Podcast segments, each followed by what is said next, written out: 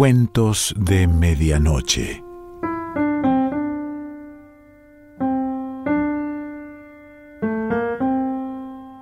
El cuento de hoy se titula Rosenberg y pertenece a Cecilia Absatz.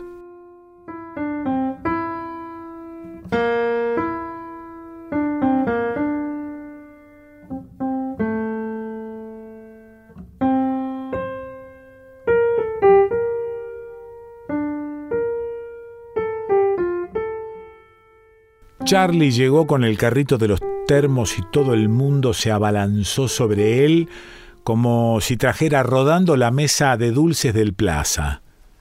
Ese bribón tucumano tiene coraje de hacerse llamar Charlie, con esa mata de pelo liso y engrasado, un vocabulario de cuarenta palabras como máximo y una mirada de avería estacionada detrás de sus minúsculos ojos achinados.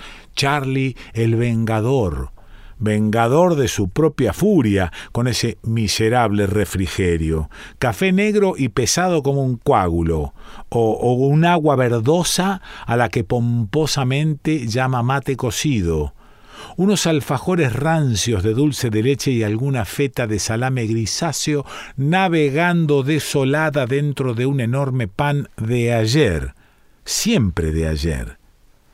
De todas maneras, la redacción íntegra se agrupó alrededor de ese triste festín para ganar tiempo, cortar la tarde, maltratar al estómago, no sé. Solo yo me quedé en mi lugar peleando con mi máquina de escribir, una hembra tosca y ruidosa a la que había que violar en cada letra. Tenía los dedos acalambrados por el esfuerzo y el índice izquierdo lastimado por el gancho desnudo de la F, que en alguna ráfaga de inspiración ajena había perdido su verde teja letrada. Verde digo, y soy generoso, eso ya no es verde ni nada, es color tiempo perdido contra un dedo enrojecido por la furia, facsímil farolero y filoso, fosforescente fuego fatuo de la fama. Fémina, fámula, fea y fofa. Fin. Quedaban por agregar algunas líneas a la nota de Beirut y yo peleaba contra las teclas vejadas por todos los dedos de esta redacción, índices frenéticos que recorren el tablero a toda velocidad, sí, con saña de aplastar hormigas, la punta de las lenguas estacionadas sobre el labio superior y los demás dedos enrollados dentro de la palma. Ninguno fue a la Pitman como yo, que puedo atacar el tablero con auténtica pasión de pianista, setenta palabras por minuto siempre que no me hagan escribir números. Setenta palabras en una máquina de escribir, no en esta vaca petrificada por la artritis. Estaba sentado ahí, pues, recostado hasta tocar la cabeza contra el borde de la ventana, tratando de amar al prójimo a pesar de todo. El amor puede ser la más titánica de las tareas. Nótese que el párrafo anterior proporciona dos informaciones de interés. Una, que dispongo de un sillón reclinable y giratorio, y dos, que mi escritorio está junto a una ventana. Si el desinteresado lector no había advertido estos detalles, los que trabajan en esta redacción no advierten otra cosa. Todos quieren un sillón reclinable para descansar cuando los riñones comienzan a quejarse de violar vacas. Todos quieren una ventana cerca para huir del sombrío paisaje de este recinto y salir a navegar por la ventana hacia las abismales praderas de barracas. Cómo obtuve esta posición privilegiada es algo que no voy a contar ahora, no es una historia edificante y más vale olvidarla. Por otra parte, y como pasa siempre con las posiciones privilegiadas, ya estoy convencido de que me corresponde con toda justicia. Y además está la máquina, esta cafetera remilgada, para recordarme mi condición mortal sobre la tierra. Las veinte líneas que fue preciso agregar a la nota de Beirut ya estaban listas. No era el perspicaz análisis que mi brillante mente política imaginó en un instante, cuando supo que debía llenar de palabras el bombardeo de una aldea. Resultó una versión en cámara lenta, con el proyector averiado de algo que se parecía mucho más interesante antes de ser escrito. Siempre me pasa lo mismo. Fue cuando volví, con respaldo y todo, a la posición normal, que vi el papel sobre el escritorio. No había notado que nadie se acercara. No sé cómo llegó ahí, pero era reconocible desde lejos la hoja de color celestón, casi lavanda, con el membrete del diario recortado en azul, ese tamaño infrecuente, más grande que una esquela, más chica que el oficio común, ese diseño pensado para el mal, profanado por una escueta línea máquina eléctrica. Buen tipo, cinta flamante, firma y sello, me eché a temblar. Con toda seguridad era una mala noticia. Un papel traído por una mano muda y anónima. Un telegrama en mitad de la noche. Un dedo tieso y helado tocándote el hombro. El director quería verme de inmediato, de inmediato subrayado. ¿Me despedirán? Que me despidieran no era exactamente una mala noticia. Tendrían que pagarme una fuerte indemnización con la que, entre otras cosas, podría pasarme unas buenas vacaciones en el Caribe. Claro que no es eh, agradable ser despedido, me consta. Tiene que haber maneras mejores de juntarse con una buena cantidad de dinero. Miré a mi alrededor. Cada uno tenía la cabeza metida en su máquina, Nadie me miraba. Ya estarían todos confabulados, haciendo negociaciones para heredar mi sillón reclinable y giratorio, mi ventana al cielo de barracas. Me puse el saco. Hay que enfrentar las cosas graves con dignidad. Prendí el primer botón de mi camisa y acomodé mi corbata.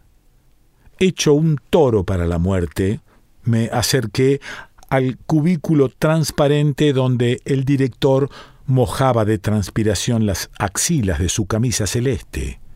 Me hizo pasar con un gesto de la cabeza y me señaló una silla sin dejar de hablar por teléfono. Mientras esperaba, observé a mis compañeros. Todo el mundo distraído. Muy bien, me iré al Caribe me hartaría de ostras, de muchachas carnales y de ron, y no pensaría en nada más por el momento. Sentado a la sombra de una palmera, después de pesar la langosta que asaba sobre las piedras, contemplé un escarabajo que cavaba túneles en la arena para volver a salir ileso un poco más allá. El director colgó por fin y me habló con ferocidad. Siempre lo hacía. Mire, Rosenberg, este es un asunto muy delicado. Escuche. Tenemos que averiguar exactamente qué día y a qué hora el secretario de Estado norteamericano va a recibir a la delegación chilena. El hombre viene en marzo. Es todo lo que sabemos. Quiero día y hora de la entrevista con Chile. Absolutamente confidencial. Nadie tiene que saber que andamos detrás de esto. La langosta se hundió en el mar antillano hasta quedar escondida en el pliegue de un coral. Las muchachas corrieron descalzas, riendo por alguna picardía y diciéndome adiós con la mano. La palmera que me servía de respaldo excretó un coco que cayó justo sobre mi cabeza y reventó mis vacaciones en mil pedazos. El último tucán se disipó en el aire y la voz del director se abrió paso a través del humo de su cigarrillo. Tómese el tiempo que quiera, me decía. Tiene cuenta libre de gastos. Haga lo que le parezca, Rosenberg, pero tráigame esa fecha. Salí del despacho del director caminando lentamente. Tenía mucho en qué pensar.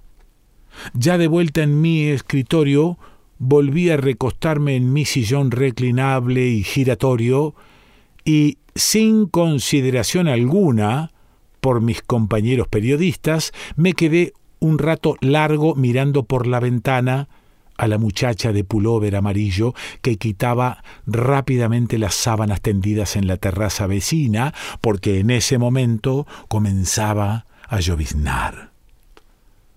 Luego, con gestos casuales, guardé mi lapicera, ordené algunos papeles, tiré otros y me dirigí al escritorio de Coleman con la nota de Beirut en la mano. Coleman señaló vagamente una silla y parecía más que dispuesto a conversar, pero no lo noté. Ahora yo estaba distraído. Caminé por la redacción silbando bajito como quien va a tomarse un café, pero en realidad seguí hasta la escalera y subí a la oficina de personal. El gerente en persona me entregó una cantidad de dólares y ultimó algunos detalles concernientes a mi cuenta libre de gastos. Y luego salí a la calle a vérmelas con la desapacible primavera de Buenos Aires, frío o casi frío, en todo caso viento y lluvia. Caminé hacia el centro, refugiándome de vez en cuando en algún zaguán. Coleman decía que si los porteños conociéramos el frío de verdad, nos dejaríamos de mariconeadas y nos pondríamos a trabajar. En el Caribe hacía calor. Solo hay que acostarse en la arena y dormir. Si uno tiene hambre se come una papaya. Ni siquiera hay que subirse al árbol a buscarla. Cuando está madura se cae al suelo y se abre, lasciva y roja como una puta. Me concentré en mi misión. Caminé hasta que el plan estuvo listo en mi cabeza y entonces me tomé un taxi a casa. La clave de todo era el secreto absoluto. Con las chicas, mis hijas, no habría problemas. Su madre se especializa en volverme loco cada instante de mi vida, pero es diferente si se trata de una emergencia. En las emergencias, hay que decirlo, siempre se puede contar con ella. Es una magnífica persona en realidad. Lástima que sea tan mala conmigo. Tampoco en esto pienso entrar en detalles y además no viene al caso. Lo único que importa ahora es que ya las mellizas y su madre no serían ningún impedimento para mi plan. El departamento estaba tan reluciente que no parecía mío. Reina, mi asistenta, había estado ahí. Llamo asistenta a la mujer que la madre de mis hijas tiene la bondad de enviarme una vez por semana, más para su tranquilidad que para la mía. Como ven, todavía me quiere. Cada vez que viene Reina deja la casa tan limpia y ventilada que al entrar te da la impresión de que hay que comenzar todo de nuevo. En algunas ocasiones me deja preparado un pollo a la cacerola que espera en la cocina con su tibia fragancia. Esas veces tiendo a levantar la tapa de la cazuela y quedarme ahí, petrificado, con la memoria estremecida y las rodillas flojas. Pero esta vez Reina no había dejado nada preparado, tanto mejor. Me serví un whisky y prendí el televisor. Es bueno tener un lugar donde poner la mirada mientras se piensa. Tenía mucho en qué pensar. Si las niñas y su madre no eran un problema, no podía decir lo mismo de Malú. Malú, debo indicar en este punto, es la mujer que me ama. Espero que se me perdone esta lamentable presentación, pero para mantenerme dentro de las exigencias de este relato no me queda más remedio que presentarla así. Malú me ama Me ama tanto que es imposible resistirse, es como un viento tibio y constante. Nadie que la conociera me condenaría por no hacer mayores esfuerzos para resistirme. Malú me ama tanto que no toleraría una desaparición mía tan enigmática por las razones de trabajo que fueran. Es decir, por supuesto que lo toleraría, no tendría otra alternativa. Además, no es el estilo de mujer que se pone molesta. Pero aún así, no sé si esto está claro, no lo toleraría. Pero ¿qué puede hacer, pobre, si nuestro amor es total y definitivamente clandestino? Sí, es verdad. Malú es una mujer casada, lo confieso. No todos podemos darnos el lujo de tener un alma bella, nuestro secreto entonces la mantendría con la boca cerrada porque cualquier movida podría poner en juego su matrimonio y lo que es más importante, para ella haría peligrar su empleo. Malú trabaja en un lugar de ideas muy sofisticadas.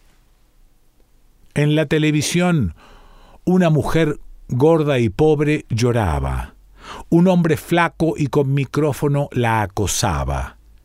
Conocía a este flaco, un viejo canalla con quien había trabajado tiempo atrás. Me había propuesto hacer durar el whisky, pero cuando se terminó me serví otro. Por raro que parezca, hay momentos en la vida en que uno necesita consuelo por las buenas noticias y no por las malas. Cuando terminé con el segundo whisky, el plan estaba desarrollado hasta en sus menores detalles. Eran más de las siete de la tarde y no podría ubicar a Malú hasta la mañana siguiente. Tomé el teléfono y hablé a la agencia de viajes que opera con el dinero. Había un vuelo a las diez y otro a las cuatro de la tarde. Reservé un lugar en el de las diez. Luego me hice invitar a la casa de mis hijas. Esa noche quería pensar en otra cosa. Quería entrar en ese mundo de colores claros, perfumado de talco y colonia, donde la peor de las tragedias era una mala nota en la escuela. Además, quería pollo a la cacerola. La madre de las niñas no estaba, pero aún así fue una noche muy agradable. Mis hijas y Reina me llenaron de tesoros y de comida. Las chicas habían formado un conjunto de rock llamado Checoslovaquia y me ofrecieron un recital en el living Cantaron una canción que decía Te amaré en Checoslovaquia reiteradamente mientras Reina y yo debíamos sentarnos en el sofá y prender fósforos. Llevé a las tres a tomar un helado. Las dejé luego en su casa y me fui a dormir. A la mañana siguiente preparé mi bolso de viaje y cerré el departamento. Me topé con la mujer del portero, y le dejé algunas instrucciones satisfactoriamente vagas. Esto era conveniente para que el portero atribuyera la confusión a su mujer. Como era un hombre responsable, se sentiría obligado a tomar sus propias decisiones. Yo no podía decirle a nadie a dónde iba ni cuánto tiempo iba a estar afuera. Rosenberg en misión confidencial el hombre sabría qué hacer con los diarios y las cuentas que llegaran. Tomé un taxi y me fui al aeropuerto. A diferencia del día anterior, la mañana estaba ciega de luz. No iba a dejarme amedrentar. Aunque me hacía sentir algo ridículo, me puse los anteojos oscuros. Solo me faltaba el impermeable color tiza para completar la caricatura. Los bosques de Ezeiza me vieron pasar sin conmoverse por mi talento y audacia. Ellos están en un mundo mejor. Fumé durante todo el viaje, lleno de admiración por mí mismo, y por fin llegué al aeropuerto muerto de ganas de tomar un café. Marqué el pasaje en la ventanilla, elegí mi asiento y tomé ese famoso café. Eran las nueve y cuarto de la mañana. Malú ya estaría en su escritorio, tomando té con scones. Revisé mi dotación de cospeles para el teléfono público. Tenía seis, más que suficiente. Me acerqué a una cabina y la llamé por el número directo. Ella misma me atendió como siempre, enamorada y de buen humor.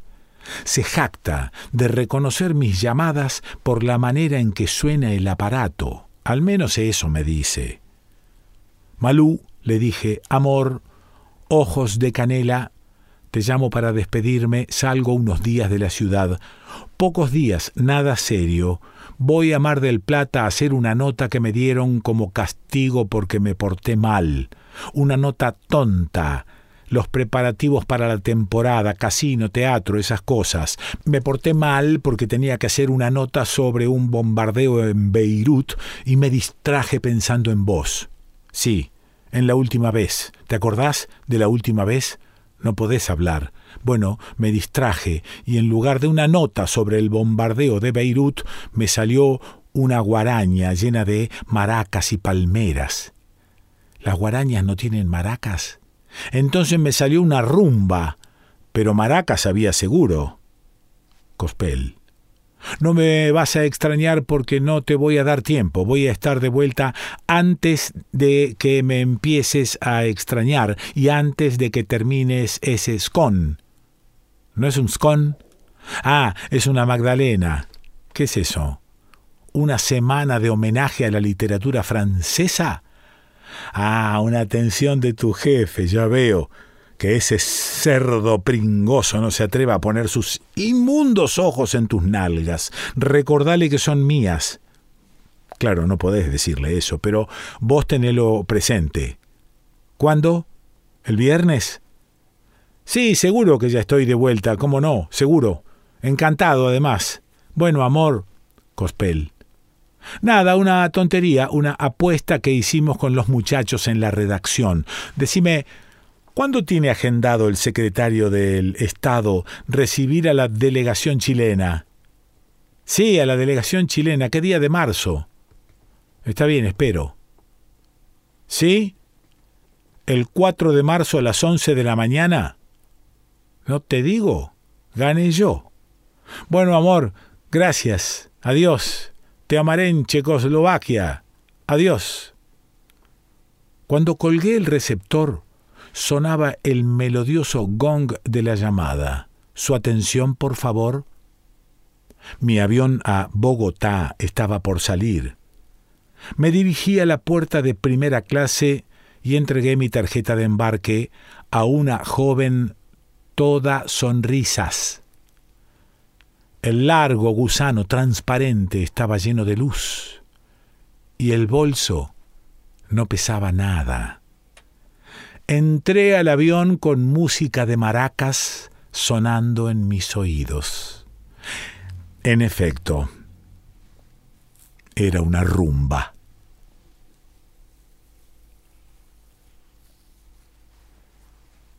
Cecilia Absatz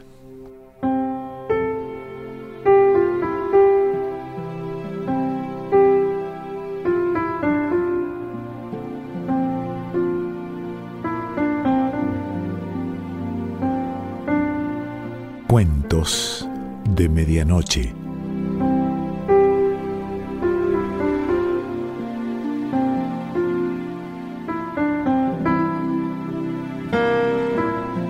Selección Pancho Mondino. Idea y lectura Quique Pessoa.